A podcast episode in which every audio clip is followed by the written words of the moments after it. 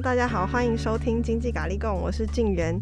今天我们要继续来碎碎念。这次的个案呢，是国税局与纳税人之间的斗法哦。那我们今天欢迎主跑税务的资深记者碧华姐。嗨，听众朋友，大家好，我是徐碧华。今天碎碎念学堂，我们来讲一个赠与税的个案。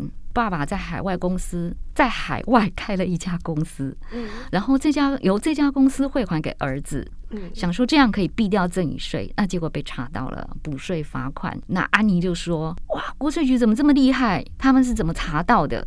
哦，林安妮是经济日报深度内容中心的主管啊，是我的长官。那他就对这个呃国税局查税啊，就是国税局。跟纳税人之间的斗法很有兴趣，他就说：“碧华姐能不能来讲一下这个个案呢？”哈，所以我今天就跟大家分享一下这样的个案。嗯，大家想知道一下，哎，这中间是怎么个斗法？真的好厉害哦，也直接斗法哎！哎，真的是斗法，因为都是法律上的问题哈。嗯嗯。那这个个案我叫他周先生。嗯，好，这周先生是透过海外公司，他是汇款五十万美金，嗯，好，五十万美金还蛮多的啊，就给他的儿子，我们叫他儿子小智好了，好，好，那小智呢就拿了这个钱呢买了国内的不动产，但是怎么被查到呢？因为小智才刚成年，就二十，才刚满二十岁嘛，嗯，那他的财产突然增加，引起南区国税局的注意。好，就把这个案子挑出来，哎，查一查到底是怎么回事啊？那呃，最后最后就查到说，哎，这家海外公司是周先生开的，周先生老呃，就是小智的爸爸开的。嗯，所以呢，这个汇款呢，周先生可以主导。嗯，这个算是周先生对小智的赠与，所以五十万美金用当天他汇款时候的那家银行。即其买入汇率，就是用当天的汇率去换算啊。嗯，他说那个时候的汇率大概三十块新台币兑一美元。哦，所以五十万美金算下来就得一千五百一千五百万的新台币。嗯，那因为周先生他都有规划嘛，就是每年会会给他儿子钱啊，哦，就是每年会有两百二十万左右的这个赠与，所以他的当年度的赠与免税额已经用完了。所以很简单，就直接用一千五百万乘上百分之十，就一百五十万啊，赠与税就是一百五十万。嗯，那这个是属于未申报案，周先生当然没有去申报啊，又要罚款了。未申报案的赠与税罚款很重，才罚一倍，才罚一倍，所以就罚好痛心哦，一百五十万。所以他汇款一千五百万，补税罚款三百万啊，这个是一个呃。天呐，还还蛮痛的事情啊！他不知道要做这件事情吗？他为什么没有申报呢？诶，好玩哈！真的是故意的。其实感觉上，呃，国税局官员是这么觉得哈，他觉得周先生应该是一个了解税法的人。嗯，好，那我们也趁这个个案啊，来弄清楚说赠与税的定义到底是怎样。嗯，因为你只有把赠与税的定义搞清楚了，你才可以知道说为什么周先生这么做。嗯，那遗产及赠与税法第三条是这么定的哦，快速念过哈。嗯，凡经常居住中华民国境内之中华民国国民，就其中华民国境内或境外的财产为赠与者，应依本法规定课征赠与税。在下面哈，接下来还有。经常居住中华民国境外之中华民国国民及非中华民国国民，就其在中华民国境内之财产为赠与者，应依本法规定课征赠与税。好，我重新讲一遍。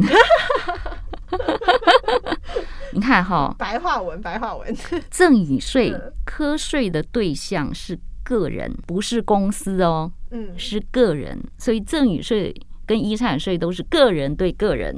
嗯。的赠与，或者是说你把钱啊、呃，这个财产遗留给个人，嗯，好，所以课税的对象是个人。那它里面讲说，第一个，我对什么人课税呢？是对国人，你是中华民国的国民，而且你住在中华民国境内，就是我们讲居住者啊，就是经常住在这里的，嗯。他的课税的标的是采全球主义，好，就是你是国人，经常居住在国内的，那你赠与的财产，不管是境内，你赠与境内的财产，或者赠与境外的财产，都课赠与税。哦，这个常常会发生什么事情呢？就是说，哎，我儿子在海外留学啊，嗯，哦，那我在海外也有也有个账户啊，对，好，然后我从海外的账户呢汇款给我儿子，还有时候汇的比较多钱啊，让儿子在国外买买个不动产啊什么的，嗯，这个就。会被课赠与税，如果你不会被查到的话，但两百二十万以下应该就不用。对对对对，那当然还是有。一般来讲都都课课不到啊，大家都知道说，哎，要把这个呃赠与额控制在。说，因为我朋友就是他在国外念书嘛，他爸爸就直接汇了三百万过去啊，所以等于说这样就会被课税。哎，有可能，但是你可以证明说，我要负担我小孩的钱。哦，所以比较聪明的做法呢，是不会一次汇三百万啊，他会一次用爸爸的账户汇，比如说汇个两百二十万，其他的钱再用妈妈的账户汇。哦，因为赠与免税额不是看受赠人，是看赠与人。嗯，就是爸爸一年有两百二十万的免税额。妈妈一年有两百二十万的免税额，所以你用两个人户头汇就好啦。那这样的话都可以找七大姑八大爷来汇啊。对呀、啊，就可以找所有亲戚，就是全部我就要。所以你看，懂跟不懂就差很多，就差在这里。哦、好，这是第一个哈，就是说对国人才全球主义。那还有一种会被扣到赠与税。哦，就是说国人，但是是非居住者，就是说啊，我有中华民国的国籍啊，可是我经常住在是住在加拿大，嗯，然后不住在国内的，或者是说他是外国人，嗯，就是这个人不住在台湾，嗯，或者他是外国人，但是他赠与的财产呢？是在中华民国境内，是在台湾境内的财产，好，比如说台股啊，哦，或者是说台湾的不动产啊，这个也课也课赠与税。哦，嗯，所以我们刚刚讲的哈，一个是个人嘛，哈，所以我们看哈，周先生他走的这个迂回路线呢，他是透过海外公司汇款，我们刚刚讲的是个人。嗯，然后这个就是海外公司，所以海外公司它就不是课征赠与税的对象。所以你说周先生懂不懂法律？我觉得他懂，他懂税，他懂赠与税税的税法。哦，这个周先生感觉挺有城府的。哦，那你看哈，你就说，哎，那国税局最终怎么课到周先生的赠与税？我记得我之前录音的时候讲过一个，就是说国税局对老人家的财产变动很注意。嗯，因为他就怕说，哎，我在过世之前赶快把财产分一分嘛，嗯，好，就规避遗产税，所以他对老人家的财产变动非常的注意。嗯，但是还有一个档案，也是例行性的控管，所以例行性控管就是我每年会去看一下，看一下，看一下，哈，扫一下这个档案到底怎样。就是小孩未成年的，或者是刚成年不久，就是年轻人。我们讲小孩跟年轻人嘛，哈，未成年人或者是刚出社会的人，他的财产变动，嗯，就是老人家的财产变动，还有另外一个档案，就是小孩子跟年轻人的财产变动。那为什么要控管小孩子的财产变动啊？因为他就，通常的状况就是小孩的财产会突然之间的增加，嗯。那他们就会怀疑说：“哎，这个是不是长辈的赠与？嗯，哎，我有税可以割呀。”所以，我们刚刚讲到小智呢，他拿了那个汇款呢，去买了一栋不动产嘛，哈，去去增加了不动产。那小智才刚成年呐，嗯，所以突然之间，哎，那你名下多了一栋房子。那你这个买房的钱哪里来的？你一定不是自己赚来的嘛。嗯，所以显然是别人给你的，然后就开始去查查他银行账户。哎，这个钱到底是你这个买房的钱是从哪一个账户把钱汇出去的？他发现是小智自己的账户汇出去的。那你银行账户当中，你你出跟进都有记录吗？嗯，所以他就查到说，哦，这笔钱是来自一百零八年一笔大额的汇款。嗯，那就又在查啦。那这个钱到底是从哪里来的？嗯，啊，你既然是汇款，银行会有水单。然后你你出去汇钱的，你去汇钱到国外的时候，银行是不是会给你要求你填好几张很大的资料？对对对，那个就叫水单。嗯，好，那个水单上面资料都很清楚，所以他就知道说，哦，这是哪一家海外公司汇进来的钱。嗯，那查到这边的时候呢，呃，国税局官员脑袋他他是这样想的啦，哈，嗯，就说。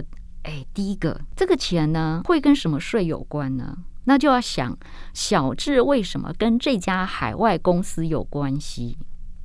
所以这笔汇来的钱是小智赚来的，它是属于海外所得吗？我要课他基本税额吗？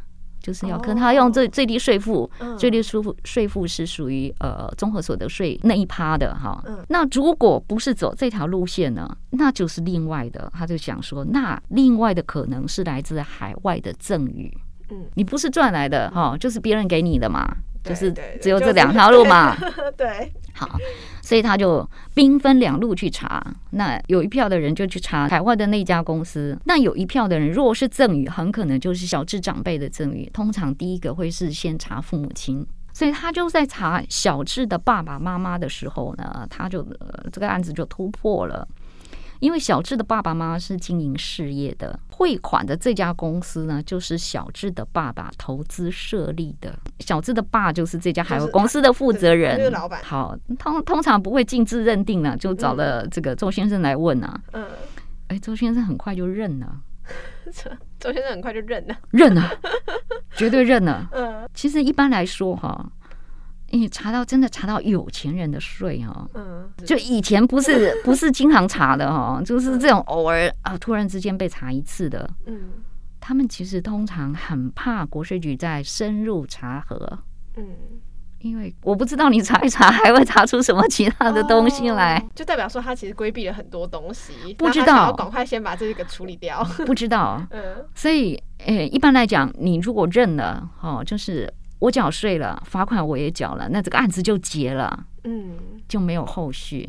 啊，因为通常他们查税不会把人打死了，嗯，大家各留各留一条路走，这这会引起民怨的哈，就说你你你不可以针对一个人这样子一直一直查，哎，对对对对对对对，以前他们也讲说，哎，比例原则你不可以查成这样子，嗯嗯。所以周先生的认税态度就非常的好，他很快的就把税给缴掉了。嗯，我用海外公司去汇款啊，嗯，然后你你通常一开始你不会察觉到说这个有有什么问题哦。他一开始就是有想，所以他他其实不是从海外公司汇款开始查的，他是从小智去买了一栋不动产。哦。那他那个，嗯，好，那那那个呃，财产档案的变化开始查起的，所以你可能也要问我另外一个问题：如果如果小智不买不动产，会不会就没事了？嗯，对耶。其实我们刚刚不是讲过有两条回路吗？一条是查受赠嘛，嗯，啊，另外一条就是查所得，嗯，就说哎。这个会不会是你赚的钱啊？嗯，也就是说，他这个钱如果不是以不动产的方式呈现，嗯，他就是放在银行账户里面的钱嘛，嗯，那银行账户里面就会出现利息，嗯，所以利息就会出现在综合所得税上，因为利息现在银行都要开扣缴凭单嘛，嗯，所以你在银行有多少利息，我还是知道的啊，所以。所谓财产账户啊，一个是不动产，另外一个呢，就是从利息所得的这个档案去往回推，推说，哎，你到底银行本金是多少？所以从这个地方，他也可以感觉到你银行账户，哎，突然出现，突然之间出现了一笔钱，嗯，所以也会从这个地方开始查起。很灵敏哎，所以你看我们现在国税局多么厉害啊！现在这种查资金流程啊，嗯，哦，你你汇款都都还有记录啊，什么资金流程是都非常的清楚，嗯，所以现在查税比以前容易的太多。所以一一开始的时候，他汇这么一大笔金额的时候，国税局还没有发现，就是要等到后续的时候才会来发现。对对，为什么啊？那你就赌啊。因为合客期间是未申报案件是七年，嗯，所以哎，七年你都没查到，那我就过关。对对对对对，那那通常通常他们会从大案开始选查，以他的人力来讲的话，嗯、我查大案的话，我有比较多的税收嘛，嗯，所以你效率原则，你一定会从大案开始查。嗯、你想说，我只汇了一千五百万，这关乎到国税局的，好像好像也不是太大，哎，是，好好好，所以那还是被查到了。对，然后现赚一百五十万，直接赚一倍。是，其实哈，国税局是是跟我说哈，他们说其实有钱人是很怕麻烦的，嗯，他们很怕国税局来查我的税。他们不喜欢跟政府机关打交道。那他应该是一开始自己申报就好了，但不然他竟然还要再缴多缴一百五十万。对啊，所以他们说，其实真的有钱人，大部分有钱人他是这样做的啦。嗯，他们就是说会每一年每一年。就一年一年做，然后每一年转移给小孩的财产呢，都控制在两千五百万元以下。那为什么讲两千五百万以下呢？就是说，你如果赠与的金额在两千五百万以上的话，你会适用百分之十五的税率，那就更高。对，所以有些时候，哎，他他们不管了，反正就是两千五百万元以下。那你想说，哎呀，我要不要挣到满，再加个两百二十万啊，也可以啦。但是一般来讲，他们就会记得这个数字，就是两千五百万以下。嗯，因为它的税率适用税率只有百分之十。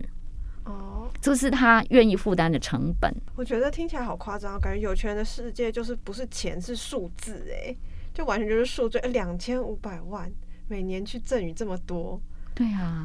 他们一开始的心态会想说，那我们就都不要讲，反正就来赌赌看，他们会不会查到我们？啊，等查到我就赶快缴出去。可是还是要罚款啊，干部就直接报税就好嘞。我 我要去采访一下，问问他他们的心理是怎样。就很奇怪，你罚款，你就算超过那个也是多缴，就变成十五趴而已。但是这个你是直接再缴一倍，所以大部分有钱人都还是做的是节税啦。嗯。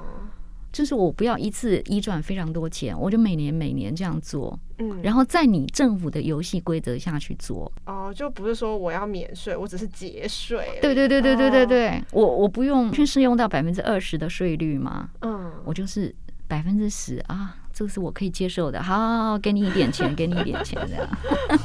原来给政府一点税收。这个世界真的是望尘莫及。